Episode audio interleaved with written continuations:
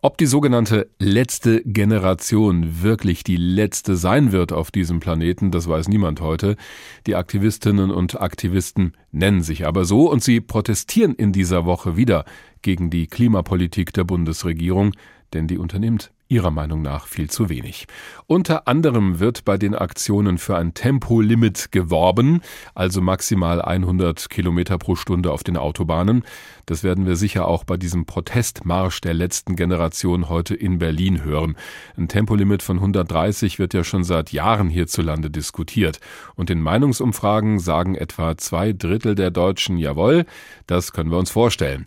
Darüber habe ich gesprochen mit Professor Jochen Eckert. Er ist Verkehrsökologe an der Hochschule in Karlsruhe. Herr Professor Eckhardt, viele Fachleute sagen, so ein Tempolimit von 130 kmh auf den Autobahnen wäre sinnvoll.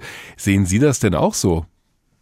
Auf jeden Fall. Und ich denke, da ist auch ein sehr breiter Konsens da, weil so ein Tempolimit auf der Autobahn bringt ja eine Menge Vorteile.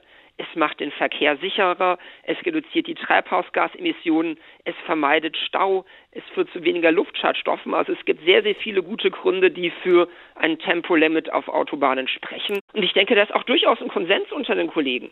Würde das denn auch wirtschaftlich, ökonomisch Sinn machen? Ja, da gibt es unterschiedliche Gutachten, die gerade kursieren. Ja. Und es gibt ein sehr gutes Gutachten von einem Kollegen aus Schweden, der hat den Kosten und Nutzen von Tempolimits berechnet.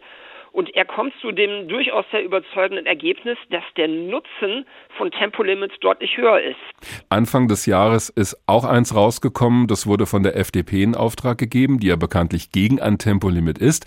Und da lesen wir, Tempo 130 auf den Autobahnen würde deutlich weniger Kohlendioxid einsparen als bislang angenommen. Wie schätzen Sie das denn ein? Das wäre ja durchaus ein Argument dagegen. Also ich will mich in den Streit, wie viel äh, CO2 genau ein Tempolimit auf Autobahnen einsparen könnte, gar nicht äh, mit einer Zahl vorwagen.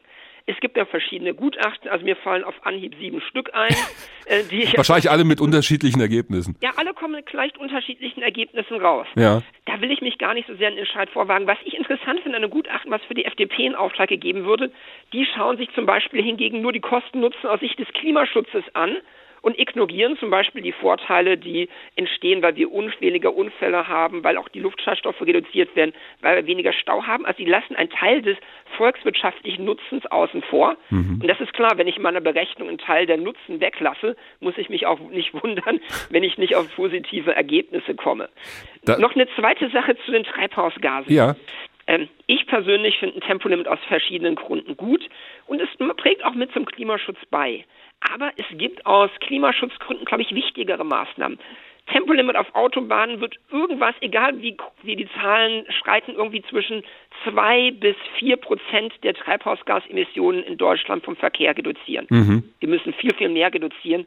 Also wir sollten uns nicht allein auf diese Diskussion Tempolimit versteifen beim Klimaschutz im Verkehr. Da muss viel mehr passieren. Also ja, das wird häufig auch diskutiert. Aber ich würde noch mal gerne dabei bleiben, weil Sie auch die Studien angesprochen haben und so ein bisschen, glaube ich, war in Ihrer Antwort auch schon das drin, was auf meine nächste Frage vielleicht die Antwort wäre, es gibt eine weitere aktuelle Studie dazu, gab es vor kurzem in der Fachzeitschrift Ecological Economics zu lesen und da heißt es, Vorteile von Tempo 130 seien ganz eindeutig.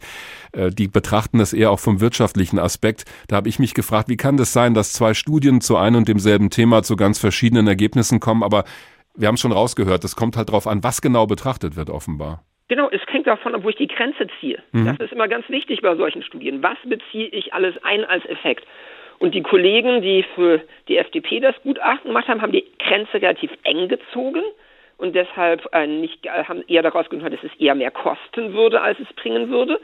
Während die Kollegen, die äh, äh die andere Studie erstellt haben, die Grenzen deutlich weitergezogen haben, alle positiven und negativen Effekte eines Tempolimits einbezogen haben und in der Gesamtbetrachtung äh, zu einem deutlich positiven Ergebnis kommen. Hm. Wenn ich mir ein persönliches Urteil erlauben kann, ich finde die Studie der Kollegen aus Schweden, die das in Ecological Science da veröffentlicht haben, überzeugender von ja. der Methodik. Habe ich mir fast schon gedacht. Auch mehr unseren Standards, die wir sonst in anderen Studien verwenden. Wenn wir die Studie mal kurz beiseite lassen, weil wir merken ja, dass es da unterschiedliche Ergebnisse und Ansätze gibt.